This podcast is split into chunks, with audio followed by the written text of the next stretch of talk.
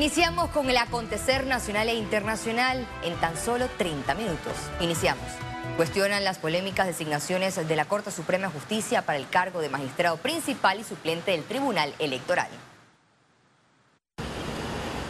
En un proceso donde las entrevistas fueron públicas y la votación secreta, el Pleno de la máxima corporación de justicia se inclinó en nombrar a Luis Guerra como nuevo magistrado del Tribunal Electoral en reemplazo de Heriberto Araúz. Guerra en este periodo fue designado por el mandatario Laurentino Cortizo como fiscal electoral suplente. Además, fue presidente de la Comisión Nacional de Elecciones del PRD y alcalde de La Chorrera. Y yo me temo que lo que hay en el Tribunal Electoral son personas más cerca de la delincuencia que de la responsabilidad. El magistrado suplente Jacob Carrera también viene del activismo del PRD. Actualmente es notario público en Chiriquí y fue candidato a diputado por el Partido Revolucionario Democrático. El perfil que ha aprobado la Corte Suprema de Justicia, el órgano judicial, es un perfil PRD, eminentemente PRD, sangre PRD, y el Tribunal Electoral tiene que caracterizarse por ser una institución imparcial e independiente. En la Asamblea Nacional, los diputados del PRD salieron en defensa de los nombramientos e intentaron minimizar los vínculos políticos. En esas circunstancias, siendo Panamá un país tan pequeño, realmente es muy fácil que los panameños estemos relacionados eh, eh, consanguíneamente y además eh, tengamos relaciones profesionales, empresariales, amigables. Es decir, Panamá es un país muy pequeño, es muy difícil que eh, nosotros querramos excluir, por ejemplo, a gente porque tiene una u otra condición. En este proceso, los magistrados de la Corte Suprema de Justicia entrevistaron a 54 aspirantes. El nombramiento del nuevo magistrado del Tribunal Electoral, Luis Guerra, entrará a regir el próximo 15 de noviembre por un periodo constitucional de 10 años. Félix Antonio Chávez, Econius. El presidente de la República, Laurentino Cortizo, y miembros del gabinete acordaron el nombramiento de nuevos magistrados de la Corte Suprema de Justicia. Se designó a Ariadne García como magistrada de la Corte en la Sala Segunda de lo Penal. También se eligió a Manuel Mata y Lilian Ducret, suplentes de la Sala Segunda de lo Penal y la Sala Primera de lo Civil. Durante la sesión del Consejo de Gabinete, el mandatario Cortizo expresó que esta designación contribuye al fortalecimiento de la justicia. Lizeth García, Econews.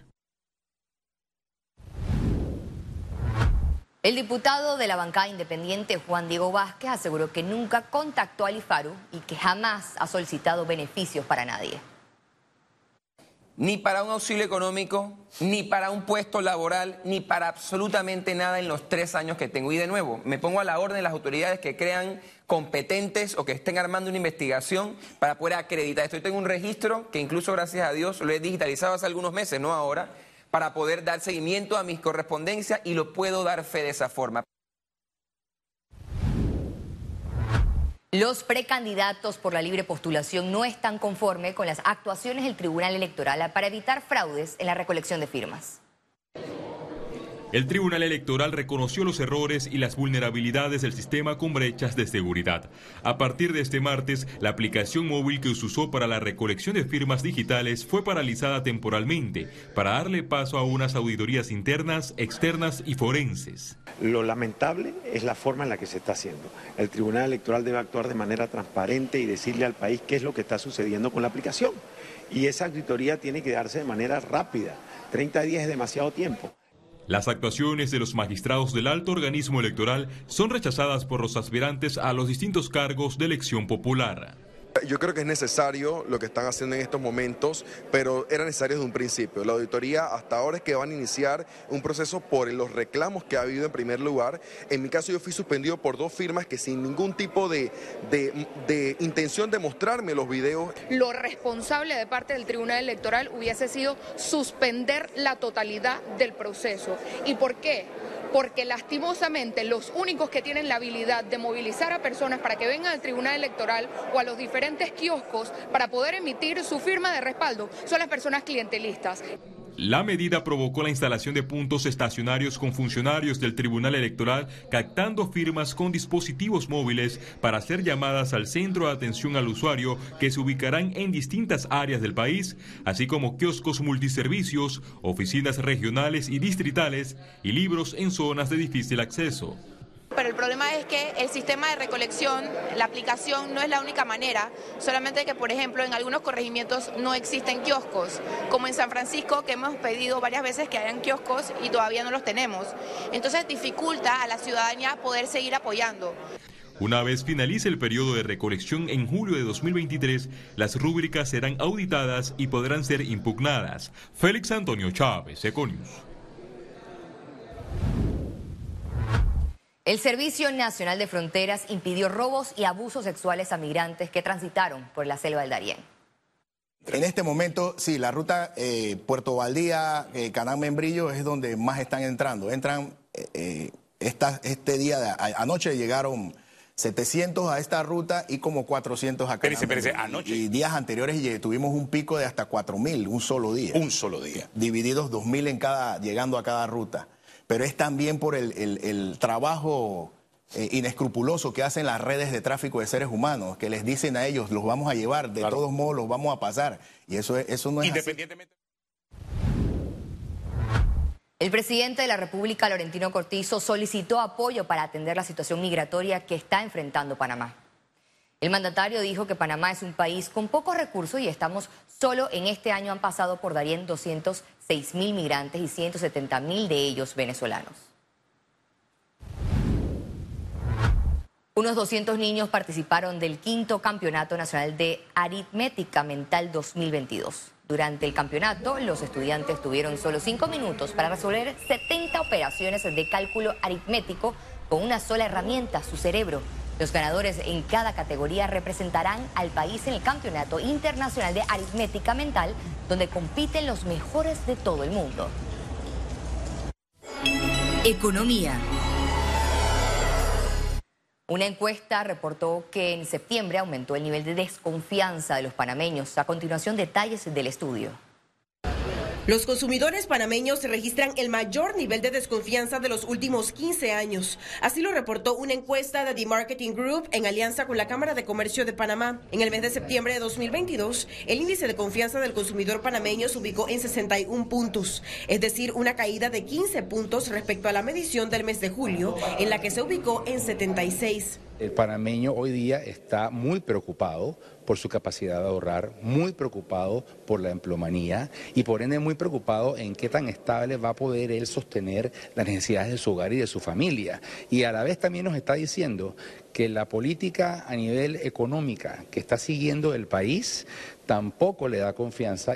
La encuesta pregunta al panameño sus expectativas sobre la probabilidad de ahorrar, lo que marcó una disminución de 17 puntos, mientras que en lo laboral, el 97% de los encuestados piensa que no tendrá empleo o ve poco probable obtenerlo. Bueno, la capacidad de ahorrar la ven básicamente nula eh, en el tema del empleo tienen mucha incertidumbre de mantener sus empleos o de que los que están desempleados puedan conseguir plazas de trabajo. Estas respuestas se traducen en una mayor caída de la desconfianza en cuanto al futuro de sus hogares y del país. Y cuando ya tú comienzas a ver a tu hogar como un hogar que tienes que decidir si pagas la luz, o, pagas otra eh, cuenta que, tienes de, responsabilidad para poder comprar un útil de escolar, por ejemplo, ya comienzas a desconfiar en qué economía de país estás tú viviendo. Pese a estos resultados, la Cámara de Comercio se mantiene optimista de que la situación mejorará. Podríamos pronosticar eh, que el último trimestre del año sería un trimestre en el cual entonces esa confianza empezaría a verse más y a retomarse, porque va a haber movimiento económico, va a haber algo de contratación de personal. Ciara Morris, Econews. Ampime hizo el lanzamiento de la Semana Global de Emprendimiento bajo el lema Potenciemos a los emprendedores que impulsan la economía, que se llevará a cabo del 14 al 18 de noviembre del 2022. Durante esta semana se realizarán charlas, ponencias, talleres y bazares, las cuales se realizarán en el Centro de Convenciones de Ampime con el fin de empoderar a los emprendedores y empresarios de la micro y pequeña empresa. En el acto de lanzamiento participó Tigo Panamá. Vamos a poner, como siempre, la gran trayectoria, experiencia a través de iniciativas como Semana Mi Pyme, como Emprendedores en Acción y como Conectadas, que es un programa que específicamente empodera a la mujer emprendedora de nuestro país. Convención de Turismo busca fomentar el desarrollo de experiencias innovadoras en comunidades de Panamá. Así inició la sexta edición de la Convención Nacional de Turismo Conatur en Panamá. Se trata del evento más grande de la industria turística. Este año con el lema Turismo Panamá, motor del desarrollo económico y las comunidades. Esto es un paso en la, en la dirección correcta para entender que el turismo debe ser y debe convertirse en el vehículo para poder generar las oportunidades y poder reactivar no solo la economía, sino mejorar la calidad de vida de todos los panameños. Pues deseo a Panamá. La inauguración contó con la participación de Surat Pololikashvili, la máxima autoridad del turismo mundial.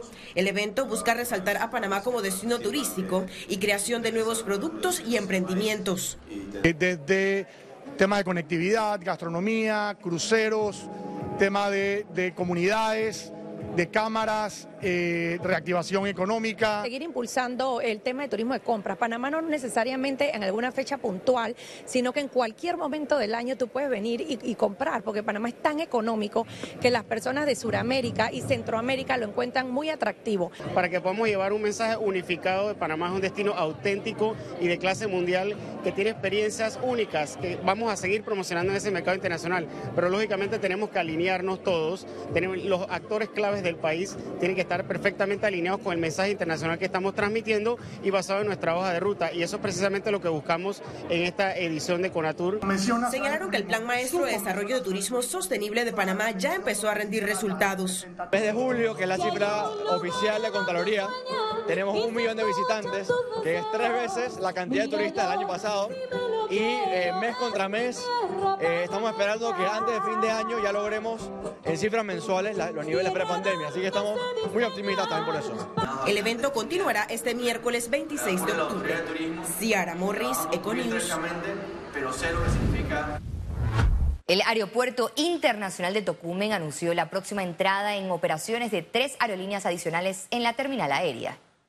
Ya para el 30 de octubre estaremos eh, teniendo un vuelo directo de Panamá a Turquía, que es muy importante. Eh, también tenemos una buena noticia de a partir del primero de noviembre estaremos recibiendo en el aeropuerto de Ribato un vuelo directo de Panamá a Ribato. Es un, es un hito histórico lo que impulsa mucho el turismo a nivel eh, del interior del país. Ya para el 4 de noviembre también tendremos el retorno de la aerolínea eh, Air Canada, que solía estar con nosotros antes de la pandemia.